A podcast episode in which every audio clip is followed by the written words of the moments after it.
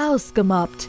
Der Podcast für Aussteiger, Wiederaufsteher, Neinsager und alle, die es noch werden wollen. Der Podcast von Marcel Engel und Martin Zoback. Das Thema heute: Wird mein Kind gemobbt? Marcels Erfahrung.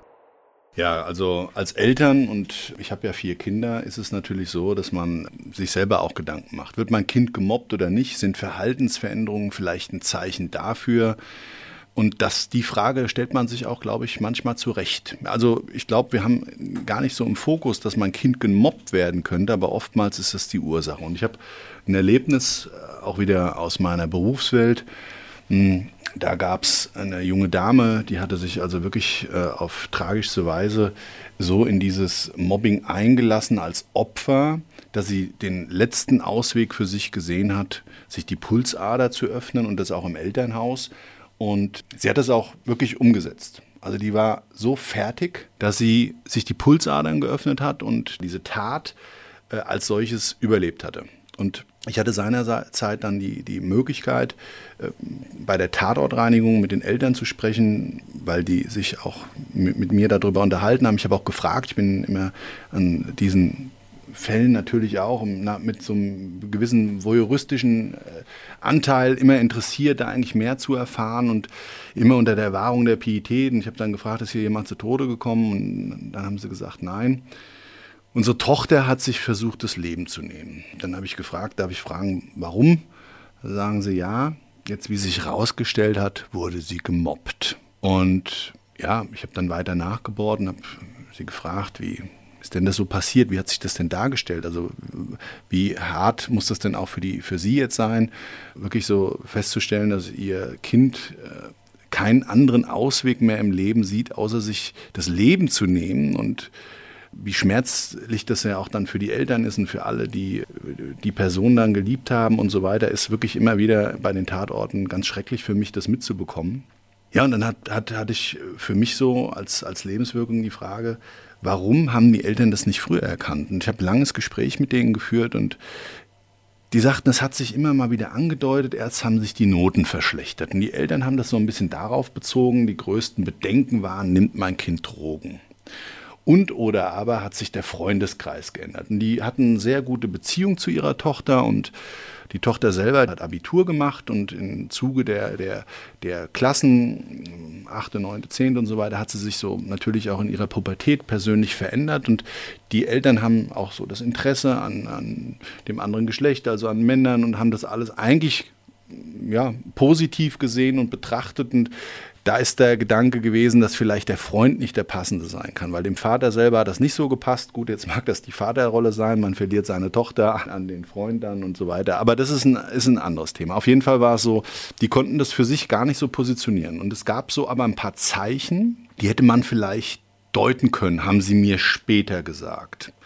Und es war in, dem, in dieser Situation sogar so, dass also die Tochter bei dieser Tatortreinigung in der Küche anwesend war und ich habe den Eltern dann erzählt, dass ich selber Kinder habe und dass ich auch schon mit Kindern gearbeitet habe in, in äh, Form von Tatort, Crime Scene Geschichten, um ihnen eben diesen letzten Ausweg wirklich in Bildern so darzustellen, dass man sie davon abbringt, dass sie wieder Lebensmut schöpfen und dass sie wieder Spaß am Leben haben und vor allen Dingen aus diesen Situationen, diesen Mobbing-Situationen herauskommen. Das ist Sinn und Zweck dieser, dieser Veranstaltung gewesen. Und Sie haben mich dann gefragt, ob ich mit Ihrer Tochter sprechen könnte. Das habe ich dann auch gemacht. Und ich habe dabei so vieles erfahren und so vieles herausbekommen. Und es war bei ihr wirklich so, dass sie einfach in ihrer Persönlichkeitsentwicklung sich über die Jahre weiterentwickelt hat. Also sie war extrem zielstrebig, die hat super Noten gehabt und ja, ihre Clique und ihr Umfeld war so ein bisschen anders aufgestellt. Die wollten auch alle Abitur machen, wollten auch alle studieren aber haben so das Studieren, ich mache mal dies, ich mache mal das, ich weiß noch nicht genau, also so eine gewisse Unklarheit, die auch vielleicht in dem Alter und auch in dieser Lebenssituation eigentlich völlig normal sein kann. Und sie hatte eine komplette Zielstrebigkeit, also sie wusste ganz genau, was sie machen will. Sie wollte Juristin werden und hatte Top-Noten. Und ich glaube, als Jurist und wenn man dann Richter oder Richterin werden will, da muss man, glaube ich, auch wirklich ein Top-Abi haben und äh, das Studium. Und sie hat sich das alles schon so ausgemalt und wollte sogar auf eine internationale Universität gehen. Und ja, ihre Clique hat das anders gesehen. Sie hat sie dann angefangen auszugrenzen und sie hatte eine extreme emotionale Bindung an diese Clique, weil sie einfach ein Stück weit auch in ihrer Pubertät, in dieses ganze Krisenmanagement, was man dann so in, in seiner, in seiner Erfindungsphase äh, in Verbindung mit Hormonen und dieser, dieses Erwachsenwerdens da äh, so durch, durchlebt. Sie hat dann zwar die emotionale Bindung gehabt, wurde aber Step by Step immer weiter aus ihrer Gruppe ausgegrenzt und hat da extrem drunter gelitten. Und irgendwann hat sie die tatsächlich zur Rede gestellt und ab da ging dann wirklich das Mobbing los, weil es haben sich verschiedene in der Gruppe dadurch unheimlich angegriffen gefühlt. Haben gesagt, das ist eine blöde Kuh und so weiter und der ausschlaggebende Punkt des, des Geschehnisses, also des, dessen, dass sie sich versucht hat, das Leben zu nehmen, war dann wirklich, dass sie irgendwie ein Video online gestellt haben und das auch wirklich ganz, ganz breit veröffentlicht haben mit so einer Videomanipulation, wo ihr Kopf auf einer Pornodarstellerin produziert wurde und dieser Porno online gestellt wurde. Also allerhärteste Härte. Für sie als so ein bisschen zurückhaltender und devoter Mensch und auch, ich glaube so, sie hat da immer sehr mit Scham in diesem Gespräch mit mir drüber gesprochen und ich hatte auch danach nochmal ein, zwei Gespräche mit ihr, weil die Eltern mich darum gebeten hatten. Also ich bin da so ein bisschen zum, ja, zum Seelenhelfer geworden.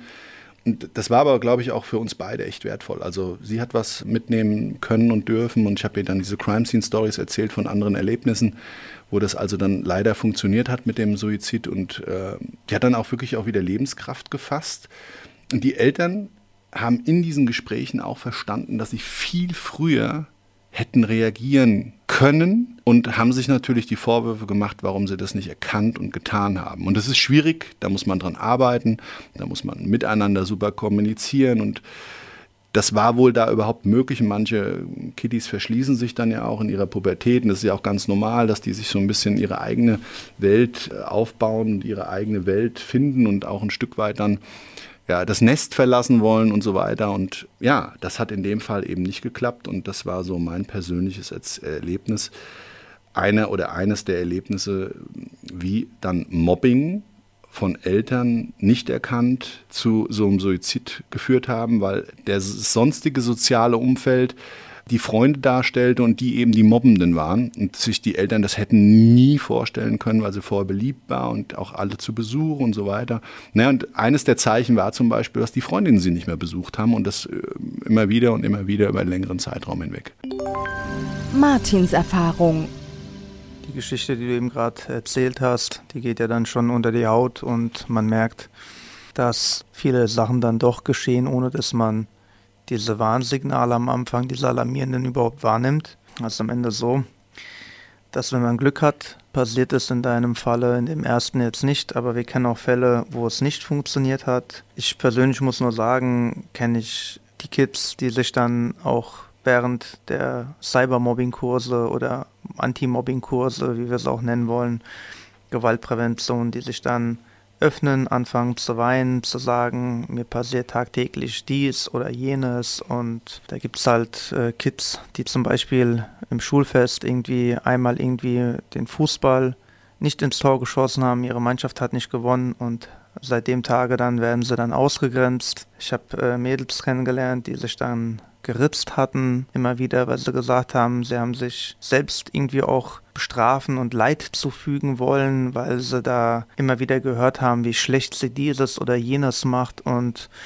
dass ihre Freundinnen keine Akzeptanz für sie hätten und dass sie irgendwie immer voll peinlich aussehen würde und sie eigentlich ungern mit ihr in der Gruppe unterwegs wären. Und in vielen Fällen also es ist natürlich immer ganz häufig dies, dass diese Situationen von den anderen runtergespielt werden. Sie werden oft runtergespielt, weil derjenige nicht selbst der Leidtragende ist. Mhm. Und was du halt nicht selbst spürst, das kannst du dann auch selbst nicht einschätzen. Ähm, ich kenne das aus Trainings, wenn die Leute sagen, boah, das war voll fest und man selber hat das Gefühl, man hätte irgendwie gar nicht so viel Kraft verwendet, dann wird einem oft bewusst, dass nicht immer das, was man selbst als viel empfindet, viel ist. Da kann schon wesentlich weniger viel sein, aber auch umgekehrt kann die Empfindung sein, ich habe da sehr viel gemacht, obwohl der andere es als sehr wenig empfunden hat.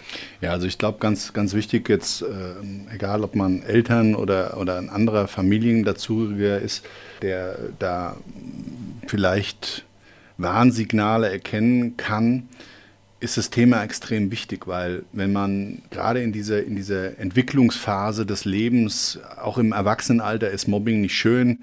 Und ähm, oftmals sind ja auch die Mobbing-Opfer eben gerade schon auch in ihrer Kindheit geprägt durch andere Dinge, äh, keine Wertschätzung der Eltern und so weiter und viele, viele Faktoren, die einfach in der Persönlichkeitsentwicklung schiefgelaufen sind, ja, oder die, die einfach mm, ja, durch eine sehr in sich Gekehrtheit und so weiter dazu geführt hat. Also das ist jetzt eher das, wieder das Opferthema, aber ich also glaube, die Eltern selber, das ist ein wichtiger Punkt, die, die, oder äh, das ist so, was viele sich, glaube ich, so manchmal sagen und die Eltern auch. Die haben gesagt, naja, also irgendwo war sie dann eine junge Frau und ich hatte so, wir hatten zwar eine, eine gute Kommunikation, haben sie gedacht, aber irgendwie hat sie sich nicht mehr geöffnet. Und das ist halt das Wichtige. Ja, klar, Kinder kapseln sich ab, aber man muss irgendwo versuchen, ohne Schulmeister zu sein und das ist so der schwierige Grad dazwischen. Ja, man möchte ja seinen Kindern das Beste mit auf den Weg geben und versucht natürlich auch in gewisser Form bis zu einem gewissen Alter erzieherisch auf seine Kinder einzuwirken und ihm einfach gewisse Erfahrungen vielleicht, die sie gar nicht machen sollten, vielleicht ein Stück weit zu ersparen und oder aber sie zumindest darauf vorzubereiten, wenn sie es doch machen oder machen sollen. Und irgendwann ist so der Hahn abgedreht, dass man vielleicht nicht mehr wirklich in die innerste Kommunikation zu seinen Kindern findet und dass die eben dann nicht mehr die Bereitschaft haben, sich zu öffnen und ihren eigenen Weg eben damit verwechseln, dass sie auch alles Leid der Welt, was ihnen zugefügt wird oder was sie gerade in ihrer pubertären Entwicklung oder auch später im Erwachsenenalter alles erfahren, dass sie das mit sich selber ausschließlich ausmachen müssen. Das ist eben nicht so. Und dass, wenn dann der, das soziale Umfeld, die Freunde die Besten sind, die einem am besten verstehen, weil sie ja gerade auch dasselbe erleben und in derselben Situation sind und man mit denen ja auch eigentlich am meisten Zeit verbringt und die gerade dann diese Clique oder aus der Clique heraus Einzelne, die Täter werden, dann ist das natürlich ein Schlag ins Gesicht. Und dann haben, haben, die, haben die Opfer ja gar keinen mehr. Da ist ja niemand mehr. Mit den Eltern geht es nicht mehr. Und mit denen, die einem nahestanden, die man als, als seine aktive Familie sieht, in Anführungszeichen, Freunde, die Clique, da ist ja genau das Problem.